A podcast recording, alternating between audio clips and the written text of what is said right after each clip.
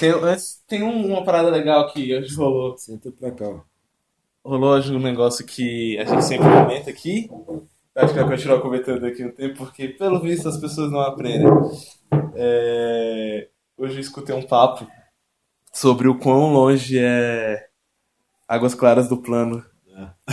E aí. Não era comigo o papo, saca? Então eu não podia che- chegar É. com o pé na porta, então só coloquei o fone e fingi que tava escutando música, e... mas tava escutando a conversa. E era muito rolê, tipo, nossa, é um absurdo de longe. E ir pra Águas Claras, como assim? Jamais teria coragem de gastar tanto tempo pra ir pra Águas Claras. Nossa, hein? Eu, eu que eu me teletransporto da Ceilândia pra cá, né? Quando eu tenho que vir pro plano. E a pessoa que tava falando ia de Eram de duas ônibus? pessoas. As pessoas iam de ônibus ou de carro? Ah, claro que de carro. É, E- óbvio. E, cara, que moram no plano, saca? Então, assim.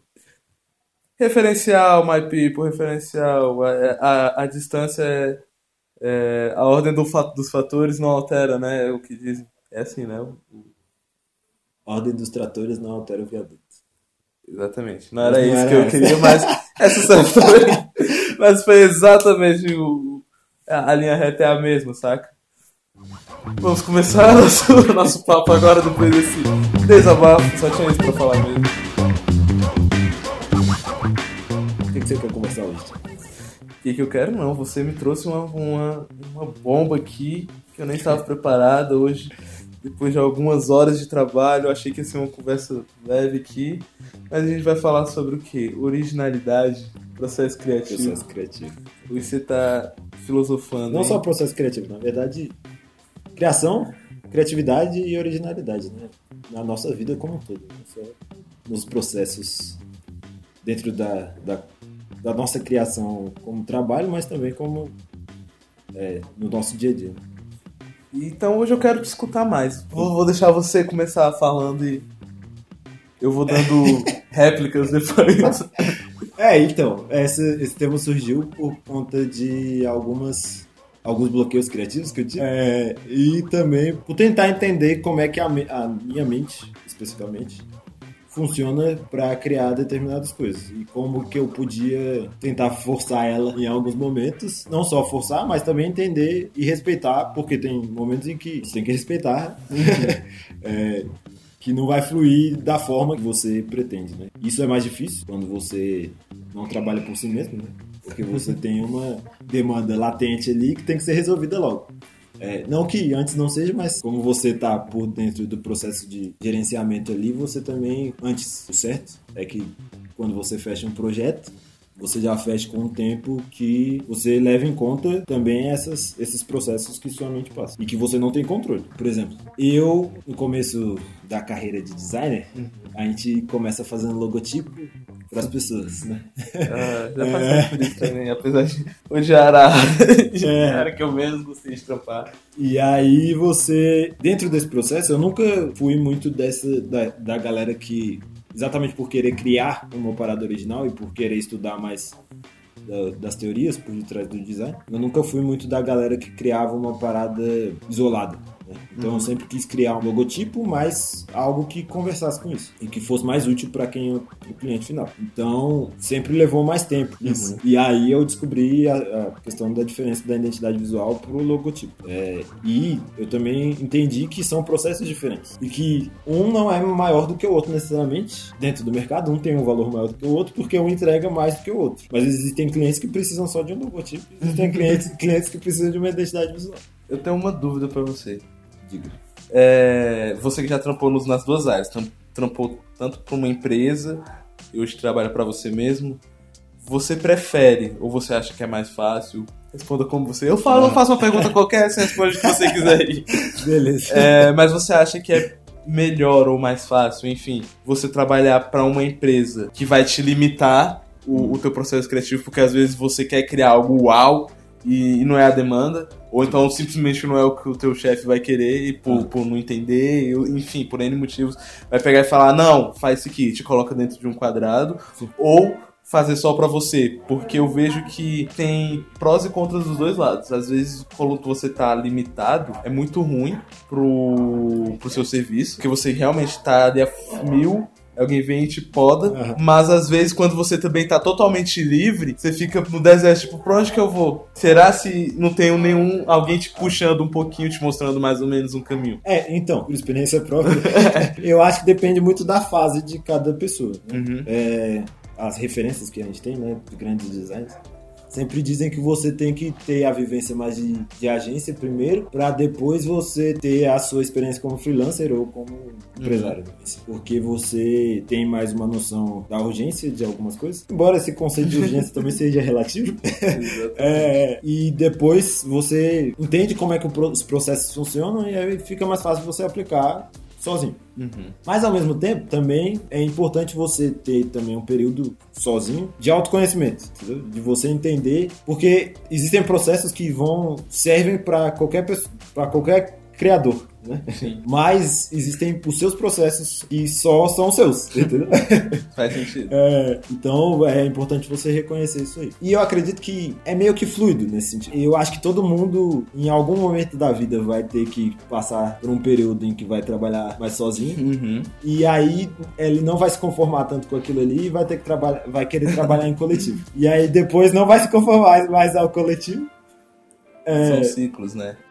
entender também que dentro da vida de um criativo, principalmente, inclusive por, por isso que eu escolhi ser isso, a gente não é muito preso a, aos padrões né, em vários sentidos. E nesse é mais um deles.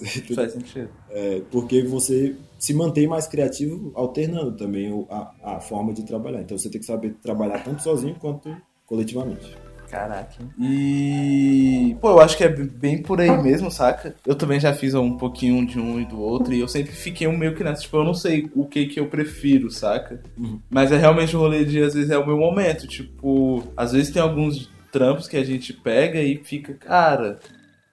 Seria tão bom se tivesse alguém me, me dando um, É. um caminho melhor. Por isso, sempre quando eu faço algum freelo, algo do tipo, eu tento sugar o máximo de informações possíveis do, do cliente, saca? E eu não caio mais naquele papo de, ah, pode fazer algo simples aí, bonito. E é tipo, tá, mas você quer qual cor? Qual gama de cor você quer? Você gosta mais ou menos assim? Você gosta mais ou menos assado? Porque já teve vezes que eu achei que tava arrasando e e eu não tava simplesmente porque eu não tinha perguntado também, sacou? Ah. E aí o cliente olhar e falar, ah, eu quero o outro, quero o mais simples, a versão mais simples, a versão mais feinha. Serviu pra aprendizado também, né? Eu acho que o massa da nossa dessa área de criatividade é que até os erros a gente aprende. Eu acho que a gente aprende até mais com erros do que quando a gente acerta, saca? Eu, particularmente, quando eu olho pra trás de alguns trampos que eu fiz, principalmente na área de foto, é, mesmo que tenham sido os trampos que eu achei massa naquele momento, que eu achei legal, que eu me orgulho de ter feito, hoje eu olho e eu acho erros nele. Não que tenham sido erros, mas que eu olho e falo, caraca, se eu tivesse feito desse outro jeito e se eu tivesse deixado essa luz entrar mais, sei lá, Ah. ia estar melhor, sacou? E eu acho que é muito massa começar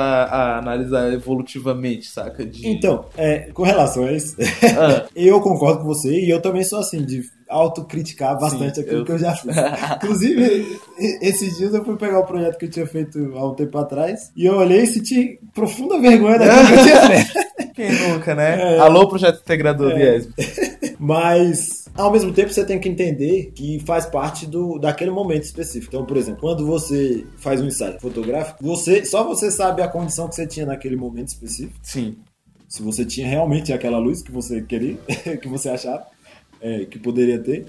É, qual o conceito que você queria passar naquele momento, porque às vezes o seu conceito era uma parada mais. até mais rústica mesmo. A ideia era que fosse mais rústica. Ou o conceito de quem te contratou, porque a- você está fazendo para um cliente.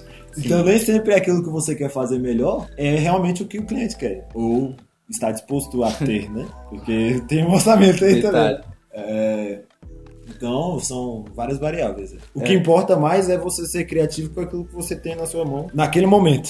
Seja um estúdio de cinema de Hollywood, ou seja a sua câmera do celular. Não, com certeza. E e eu acho que é muito legal isso, porque é natural você evoluir, saca? E é natural você olhar e ver o quanto que agrega, saca? O quanto que você conseguiu crescer a partir dali. E, tipo assim, aquela experiência te levou a outro nível, saca? Ah. E é realmente degraus que você vai subindo e quando você vê, você fica, caraca, olha que massa, que história legal que eu consegui construir já aqui, sacou?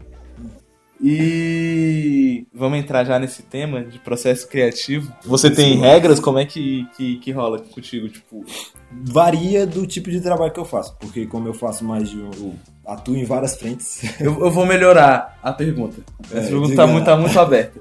É, o teu processo criativo é um único que você usa no geral ou é específico para cada serviço? É, não específico para cada serviço, mas específico para cada área. Por exemplo, o processo criativo de, de um ensaio fotográfico é parecido com o processo criativo de um, da criação de um clipe, por exemplo. Já o processo de uma peça de design, por exemplo, uma peça publicitária ou alguma coisa do tipo, é, ele é, embora você, eu conte uma história também ali, né? Que tudo se baseia em história, mas ele é um pouco diferente em algumas coisas, porque ele tem é mais voltado para o cliente, tem menos tem um que é artístico, mas é mais comercial do que artístico. Entendi. Então, por exemplo, especificamente com relação a design, eu faço o briefing certinho. Uhum. E aí tem uma divisão também. Se é uma campanha ou se é um trabalho de marca. Se for um trabalho de marca, normalmente começo já a rascunhar várias ideias e referências diferentes. Se eu não tiver inspirado, eu me utilizo de alguns métodos para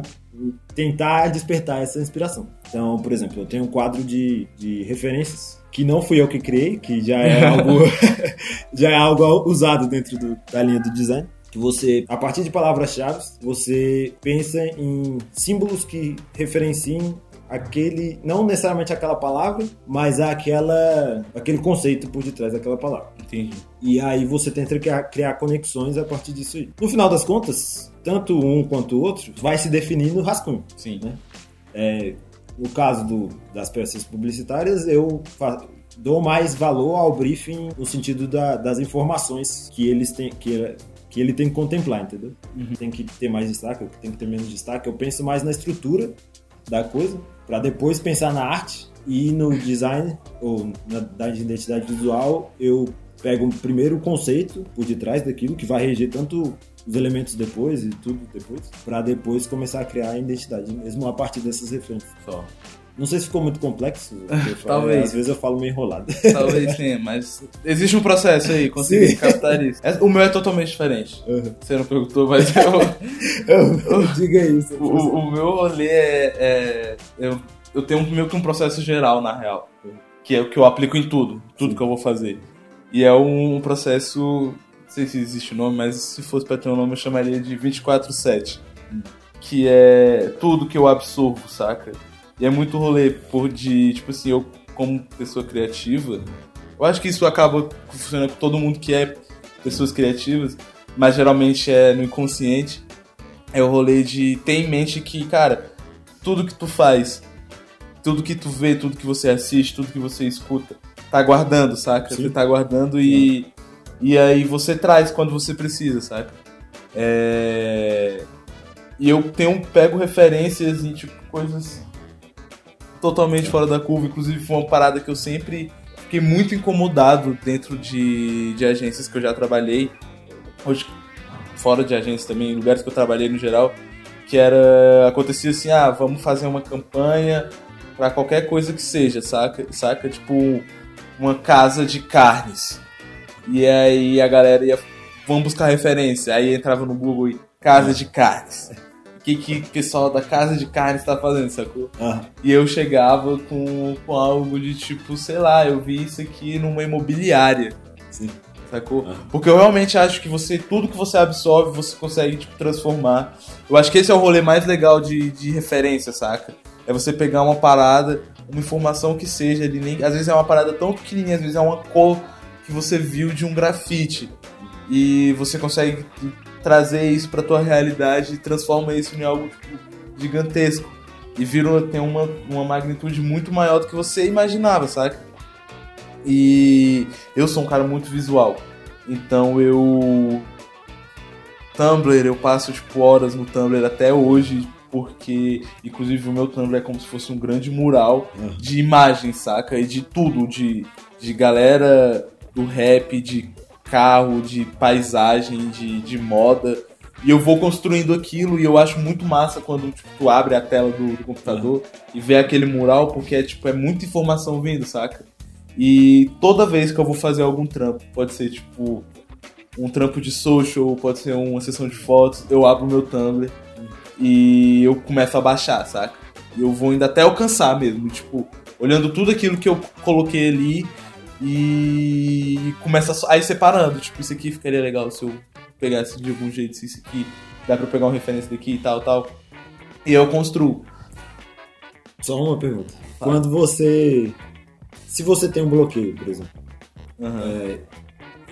é o que você faz pra tentar quebrar esse bloqueio? Se você realmente continua só vendo as referências aham. e a partir disso você quebra esse bloqueio, uma hora surge a- a- as ideias, ou se você tem algum mecanismo, alguma técnica. Cara, eu sofri já pra caramba com isso e. Pra caramba mesmo, de tipo, aquele rolê de ah, eu tenho que ser perfeito, tenho que estar top sempre, sempre, É. sempre.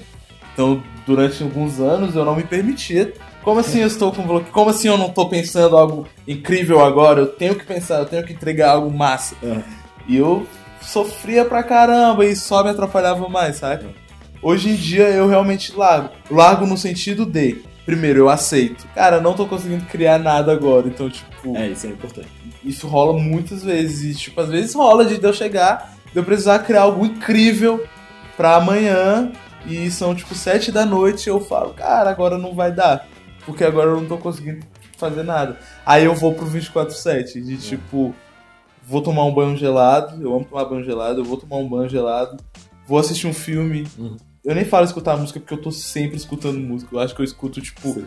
22 horas do dia eu tô escutando música, eu durmo É. escutando música, eu tô no ônibus, eu trabalho escutando música até na agência. Mas aí eu vou realmente no tipo assim, vou dar uma desapegada e dar uma, pega- dar uma desapegada no sentido de tipo assim, não vou pirar com isso agora, sacou? E vou fazer alguma coisa. Só que no, no, no inconsciente tá lá, tipo assim, tem um gap aqui, tem uma área faltando, saca? Uhum. E aí quando eu, eu vou assistir um filme, eu escuto uma palavra.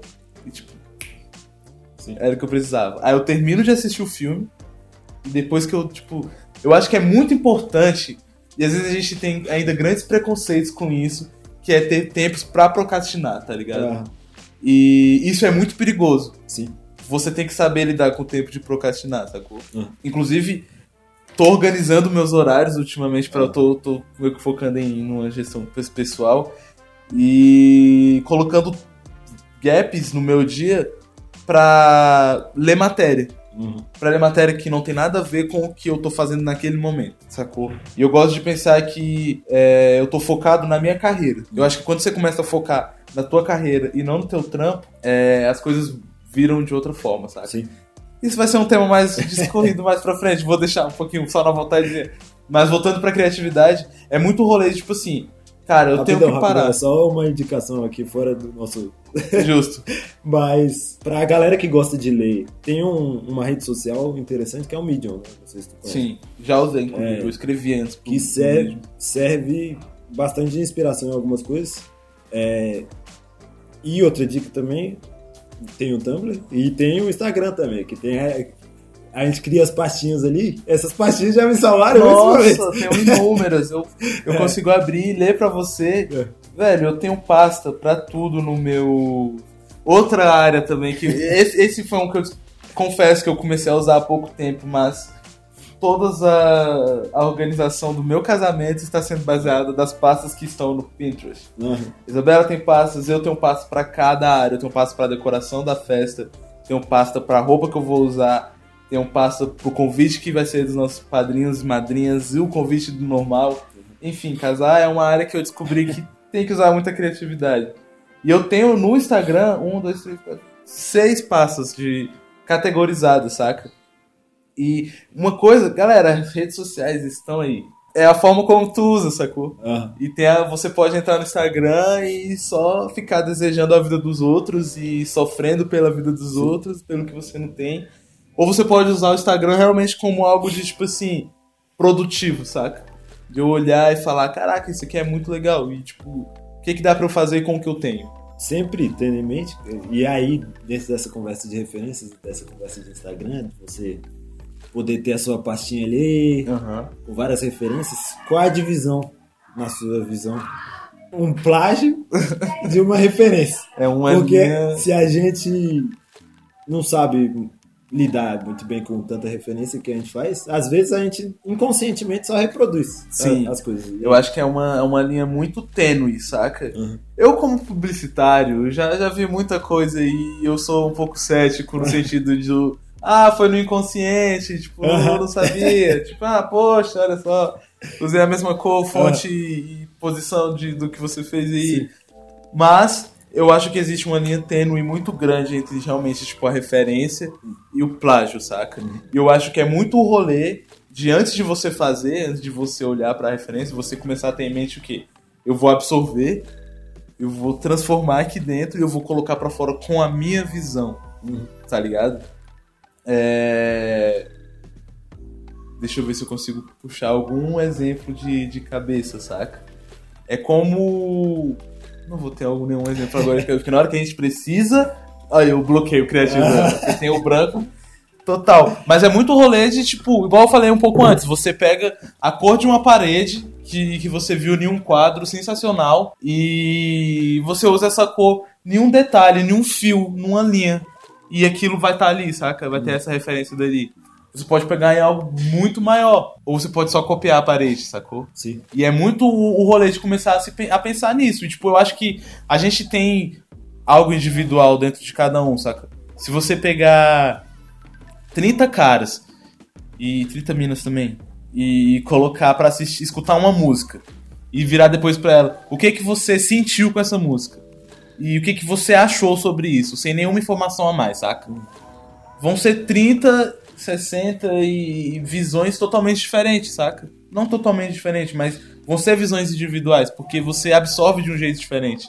O teu ponto de vista sempre vai ser diferente. Sim. Porque a gente vive em sociedade, classes diferentes, idades diferentes, jeitos, maneiras, culturas são totalmente diferentes. Até dentro dos grupos você tem a tua cultura individual, saca? Sim. Então é muito rolê de, tipo assim, escolher, passar a tua visão e confiar na tua visão. Ah, Às vezes a gente deixa de, de usar a referência ou a- só vai pelo caminho mais fácil porque a gente tem medo da nossa, do nosso ponto de vista, saca?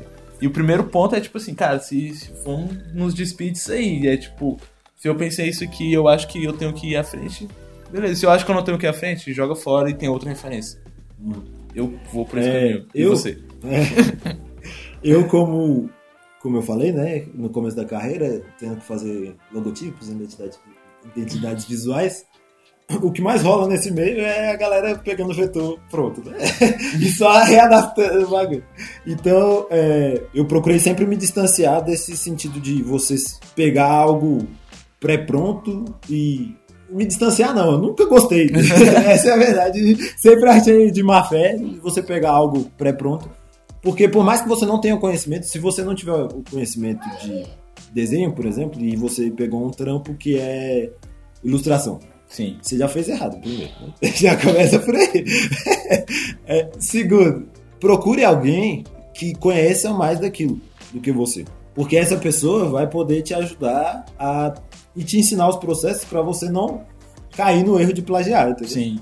Mas ao mesmo tempo é é interessante você ter a visão aberta para várias referências diferentes, porque voltando à, à conversa da música, dentro do rap você sampleia uma partezinha, coloca ela em loop, coloca um beat em cima e é isso. Aham. É, aquilo já é outra música, porque é a, a visão do, do produtor sobre aquele, aquele trecho específico de uma outra música. Sim. Então também é, entender que a sua individualidade tem que ser expressa em tudo que você faz. Sim. Por isso que se você facilmente olha aquilo que alguém com um pouco mais de experiência faz, a maioria dos trabalhos seguem uma linha. né? Então você vê pontos em comum em trabalhos que são diferentes, porque ele tem uma linguagem específica. Sim. É, então, inclusive era uma parada que eu tava conversando com o Helder Sim. esses dias, era sobre a criação de identidade, né? Como artista. O designer, ele não se propõe a ser um artista porque ele tá voltado pro mercado. Então, ele, ele atende uma demanda, né? Ele não é, não, não, tem o caráter artístico da coisa. Mas eu não sou só designer. eu sou alguém que, que é criativo e que é um produtor audiovisual. E eu tenho muito essa pegada artística também. A gente também tem que saber identificar o que nós realmente somos. E qual é o caminho que a gente quer trilhar qual a linguagem que a gente quer ter em tudo que a gente faz. E Sim. mesmo que seja em meios diferentes, sei lá, eu sou um cara que trampa com empresas, sei lá, eu faço publicidade para pequenos negócios. Mas ah, paralelamente eu faço fotos de casamento. Aham. Eu tenho uma linguagem em fotos de casamento, e é o que eu amo fazer, que pode muito bem se aplicar também Uhum. à, à, à linguagem dos pequenos negócios. Porque aquilo é a minha identidade. Que massa. Quem que você tem, ou você tem, se não tiver tudo bem, é alguém que você se inspira muito, saca? Que é a tua maior referência. Pode ser no. Eu vou, na verdade, duas, duas pessoas. Uma no micro, em, na, em alguma das suas áreas, né? Porque você tem, trabalha em muitas áreas aí. Alguém que você vê como referência muito sinistra em alguma das áreas aí que você tem de interesse. E uma referência, tipo, no geral. E no cinema, Tarantino, né? Vai sair o filme, É, já, que- já, já comprou os ingressos? Ainda não. Estamos nos planejando isso. É, e no micro. é, isso daqui é numa área específica, né? Que é no audiovisual. Mas por que Tarantino? Vamos... Porque eu gosto bastante da linguagem é, caricata, um pouco dele também, em alguns, em alguns filmes específicos. Que é a linguagem dele, especificamente, né? Sim. É, e também a, a maneira de saber levantar questões importantes e questões que são incômodas de uma maneira até meio sarcástica e meio, meio comediante em alguns momentos. Entendi. O sangue que- jorrando. é, exatamente. barulhinho. Exatamente. É, mas sem deixar que isso se torne.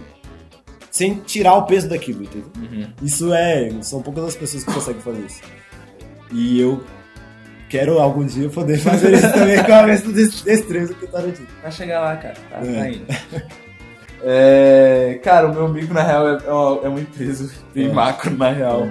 Que é na área da publicidade. Eu acho que a Nike é, é a melhor. Isso não é bem um micro, né? Ele tá Por isso que eu falei, o meu micro, na verdade, é bem macro. Nem o meu, nem o meu é micro também. Exatamente. Mas... É o micro na questão de área ali, cara.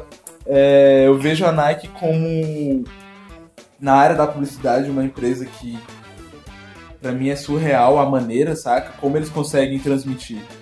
Se algum dia, dentro da publicidade, eu conseguir fazer um trampo que transmite a sensação que a Nike consegue transmitir com suas campanhas, eu tô satisfaction, saca? Pra, pra vida. Porque tu assiste um comercial da Nike e você, tipo, cara, bora, vou, vou correr a maratona e vou ganhar do Bolt, saca? Ah, Tu, você não se sente é, uma pessoa que vai começar a praticar esporte. Você se sente um, um atleta. ah, Você assiste um comercial da Nike e ela faz você se sentir, cara, você é um atleta. Você tem um corpo, você é um atleta. Você tem tudo que você precisa pra ser um atleta. E eu sou fã de toda a comunicação deles, saca? De como eles fazem do é muito bem feito, é muito bem pensado e é tudo muito bem alinhado.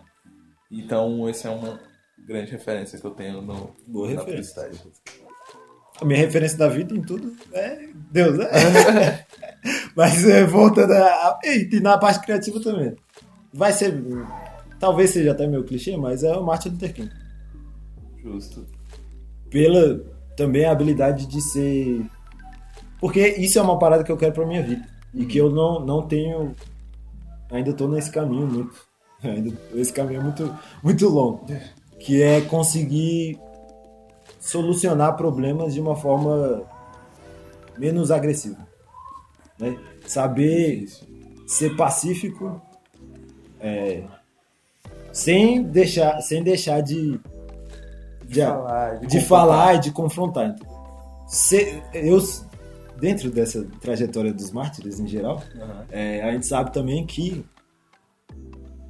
eles foram pacíficos quando precisaram ser pacíficos e foram mais incisivos quando precisavam também Sim. mas é bom ter essa referência nesse sentido de vida para entender que as coisas não são aquilo que a gente, principalmente nesse período, nessa era que a gente tem vivido, é, as coisas se resolvem de uma forma, de outra forma que a gente não, às vezes acha como utópico, vê como utópico que a paz possa existir realmente, é, mas se a gente não, não plantar ela, realmente ela nunca vai existir. Caraca. Profundo? Não esperava que a gente ia tomar esse rumo nessa conversa aqui. Mas, é isso, eu acho que eu também. Acho que é um cara legal também de, É. de ter como referência. Eu acho que no futuro eu quero ser mais assim também. Porque eu acho que eu fui durante um bom tempo mais pacífico. Hoje eu acho que eu tô numa fase mais Malcolm X, digamos Sim. assim. É, todo mundo tem essa fase. Porque às vezes a gente começa realmente. É, mas quem sabe no futuro eu volto a ser um pouco. conseguir lidar melhor. É, tá. É, a minha maior referência, tipo, como de vida e tal, é Jesus Cristo. Mais clichê do que o É. seu Martin Luther King aí. Mas o porquê? Vou, calma que eu tenho, eu posso explicar. Pelo que eu conheço dele, saca? Ah. E pelo que eu já vi, é, Jesus Cristo era o cara mais estiloso que, que já pisou aqui, saca? E por que, que eu falo isso? Porque o estilo dele era baseado na verdade dele, saca? Ele sabia quem ele era. Sim. Então ele se vestia do jeito que ele queria, ele falava o que ele queria falar, Uhum. ele ia onde ele queria ir e fazia o que ele queria fazer, não pra provar algo pra alguém, sacou? Mas porque ele sabia quem ele era. Sim. Então ele chegava numa sala e ele não precisava se preocupar em ser o cara mais estiloso do lugar. Ah. Ele estava preocupado em, tipo, o, o- em mudar a vida dos outros. Mas, tipo, ele estava preocupado em ser quem ele era, saca? Uhum. E isso é a minha maior referência em, em tudo, saca? E também no estilo, no meu modo de me vestir. Isso tá no jeito que eu me visto, isso tá no, no- no jeito que eu falo. É, eu sempre vou querer ser eu, onde quer que eu esteja, saca? Mesmo se eu tô falando com um brother na rua, ou se eu preciso ter uma conversa mais formal com alguém, saca? E o meu foco é sempre, tipo assim, a minha essência sempre vai ser a mesma, vai ser linear, tá ligado? E eu já passei por muita fase quando eu comecei a entender esse Jesus e, tipo assim, caraca, eu tenho que, tipo, mostrar que eu não tô nem aí, sacou? Uhum. E isso é muito desgastante também, saca? Dá muito trabalho fingir que não está nem aí, saca? Sim. E aí chegou um ponto que eu realmente comecei a, tipo assim, parar de fingir. Sim. E eu acho que até, tipo, com o meu relacionamento com Cristo e tal, com Deus, eu comecei a me descobrir mais e hoje eu cheguei e consigo estar no ponto de, tipo assim, é, eu me olho no espelho e, tipo, eu vou fazer por mim. A minha corrida é contra mim mesmo, saca? E comigo mesmo. Então, Jesus eu acho que foi o maior exemplo nesse rolê. Pra mim, ele foi o cara mais estiloso que existiu. Meu mano JC. E é isso aí. One, two, three, four. baby. Don't walk away, don't worry. E bom, o papo infelizmente está chegando ao fim, mas a conversa hoje foi boa, foi um pouco longa até. Pra galerinha que teve paciência de nos escutar até aqui, vamos deixar um mimo aí, que é o quê? Conhecer algo novo, algo de qualquer área. Gisel, tem alguma dica hoje? Primeiro eu queria indicar o disco do Lejo, é, 3% o nome do, do EP. O Lejo é um artista aqui do DF que participou do Brasil Independente, que é um concurso que rola na TV Globo, é, local aqui. E aí ele ficou em terceiro lugar no concurso. E ele é originário das batalhas aqui do DF. O moleque manda bem e é um rap meio pop. É, e ele realmente tá avançado. Pra quem curte, tipo, um- uma pegada mais pop, é bem da. E pra quem não curte também, é, é massa. É, eu, inclusive, gostei bastante das- dos beats, das produções. É, o disco ficou bom. Top. Outra indicação é o portal Be Officeless, que é um portal que trata sobre trabalho remoto. Então, é um pouco daquilo que a gente estava conversando aqui de auto é, de processo criativo em geral, de organização pessoal, gestão pessoal, né? E também de um pouco de desconectar dessa pressão é, do senso de urgência relativo, né? Que, que acontece. Então, é entender, eles se preocupam em ajudar quem trabalha é, remotamente em como ser mais produ- produtivo e entendendo os seus processos, respeitando eles, é, seja para uma para quem trabalha remoto para uma empresa ou quem trabalha independente de maneira independente também. Show. Deem uma olhada lá, eles têm Instagram também, tem umas dicas muito boas lá. Bacana. A minha dica vai ser um pouco mais leve, Aham. mas também dentro da música. Vamos falar um pouco de pagode, Ah, porque senão não é o Thiago me traz o meu Ferreira. pandeiro aí. É, grupo de propósito. Se você mora em Brasília e você não conhece o grupo de propósito, você está morando errado em Brasília. Um grupo que Eu tá não aí- conheço o você grupo de propósito. Está cancelado esse podcast agora. Como assim você não conhece o grupo de propósito? Vou falar um pouco rápido. A galera começou, acho que lá em 2003 e tal. Inclusive, começaram aqui no- na sua quebrada, Guará. Seu ingrato. Desculpa, foi mal.